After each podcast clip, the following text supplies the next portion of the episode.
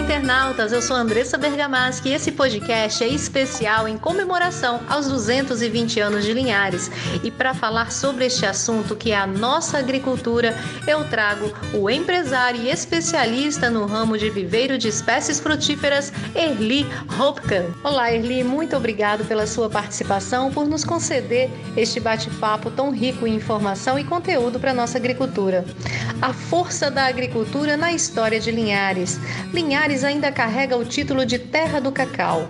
Como o senhor avalia a agricultura no desenvolvimento de Linhares ao longo dos anos?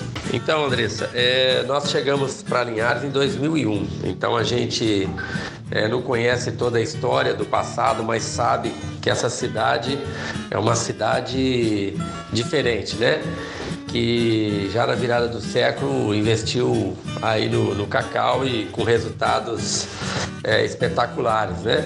É, mas eu acredito que a Linhares realmente deu uma, uma disparada a partir do momento que foi inaugurada a ponte, né, por Getúlio Vargas, na década de 50, ali 1950 para frente, e realmente houve uma migração forte também do, do povo para cá, né? Principalmente aí as famílias italianas que fizeram história aqui. Mas o, o cacau é, representou e representa ainda uma, uma fatia significativa, né? Do, na agricultura aqui do agronegócio de, do Linharense, mas é, na década de 1990 o, o, mamão né, tomou um corpo muito grande e o café também né, é, cresceu muito. O café faz parte da cultura mais ali da, do pessoal de São Rafael, né, que está ligado um pouco à Marilândia.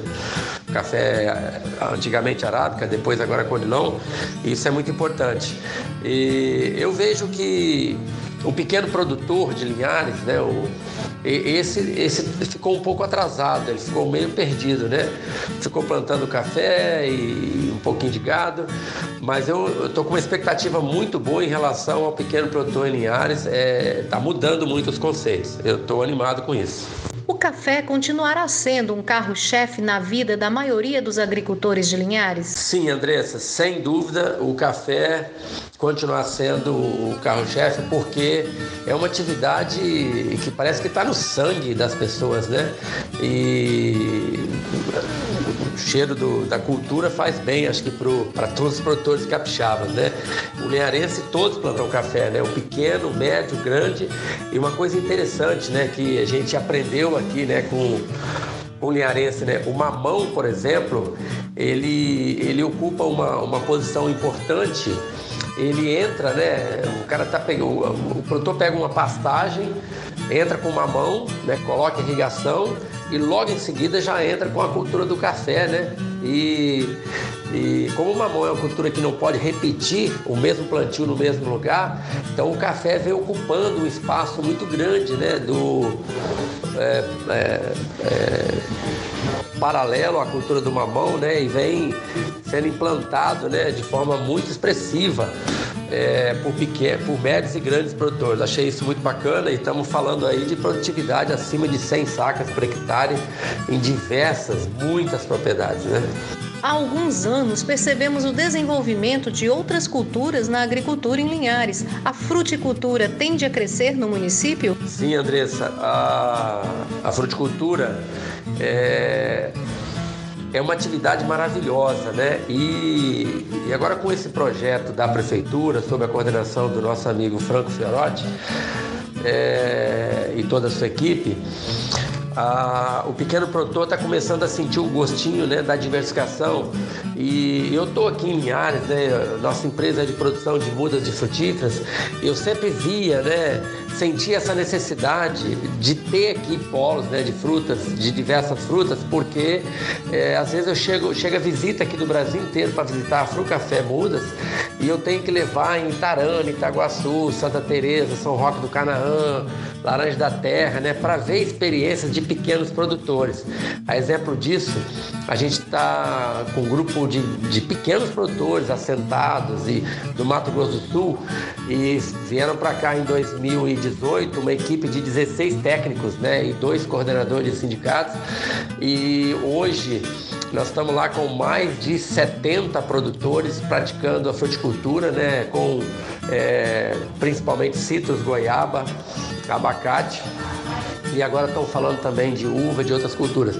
Como que é importante a fruticultura, né? A fruticultura, além de gerar muito emprego, ela gera emprego o ano todo, ela faz o jovem é, fixar no campo. Um exemplo disso é só a gente em Laranja da Terra, é um município hoje que eu considero um dos maiores exemplos de dificuldade, relevo, água e o maior exemplo de ter o jovem no campo. Lá você vê jovem construindo casa nova, andando de carro novo, moto nova, porque ele tem um, dois hectares de fruticultura, banana, graviola, inhame também, né? Lá é muito utilizado.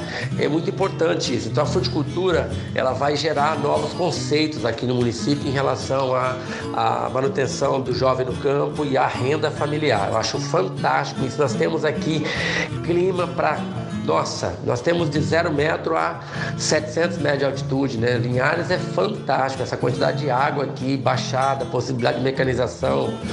É, cada distrito que eu olho, eu vejo esse, essa, essa possibilidade né, infinita de, de nós é, dobrarmos aqui o faturamento de Linhares, principalmente se a gente continuar né, com as culturas do café, da pimenta, do cacau, como culturas que você pode guardar o grão e implantar essas culturas que dá dinheiro todo dia, né?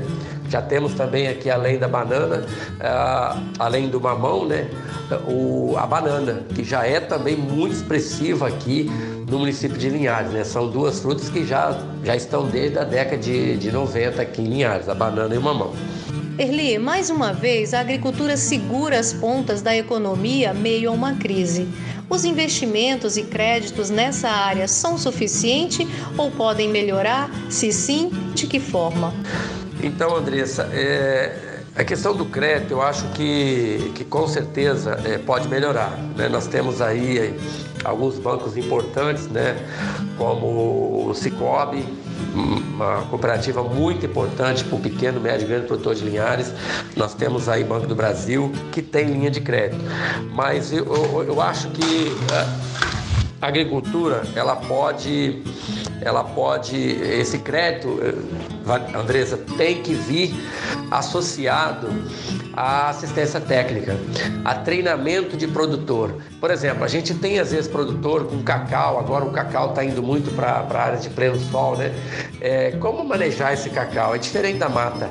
Como é que colhe? Como é que fermenta? O próprio café, né? Então, às vezes o produtor colhe um, 100 sacas de café por hectare, mas um café com a qualidade que às vezes cai 20, 30 reais a saca. Então, nós vamos melhorar isso, né? Imagina agora com a introdução da uva lá em São Rafael. Eu dou crédito para o produtor, né? A parreira de uva não é barata, a implantação da parreira de uva. Mas se ele não, não tiver assistência técnica, treinamento para receber, inclusive turista, né? O turista vai lá para comprar uva no domingo, no sábado. Como é que ele recebe? Como é que vão treinar esse produtor? E a poda? E a adubação, né? Pulverização, controle de, de pragas com produtos que não deixam resíduo nas frutas, né?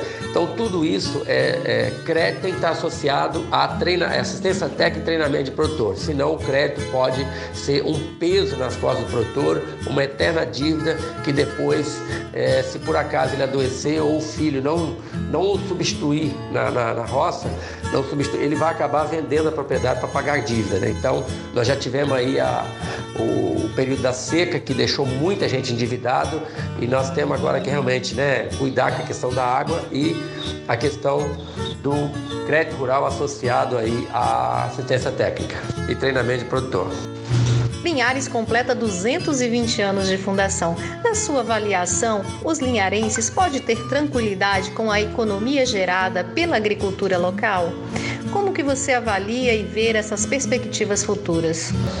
Então, Andressa, eu não tenho dúvida nenhuma né, que o Brasil é, cada vez mais será é, mantido, será o seu PIB será crescido por causa da produção de alimentos. Né? O Brasil é fantástico. E Linhares é, é, é, é superior, inclusive, à média brasileira. Né? A capacidade que nós temos aqui de aproveitamento das terras para agricultura, pensando em tudo e qualquer tipo de alimento, é superior à média brasileira. Nós temos muita baixada, muita água, muitos produtores no campo, morando no campo, né, que é uma coisa importante, né? Muitas vilas, distritos, né, com estruturas de já de saneamento básico, né, água, esgoto, isso é importante, né? Pequeno, é, praticamente todos ligados por asfalto, né? Então, assim, a vida no campo em Linhares é uma coisa agradável.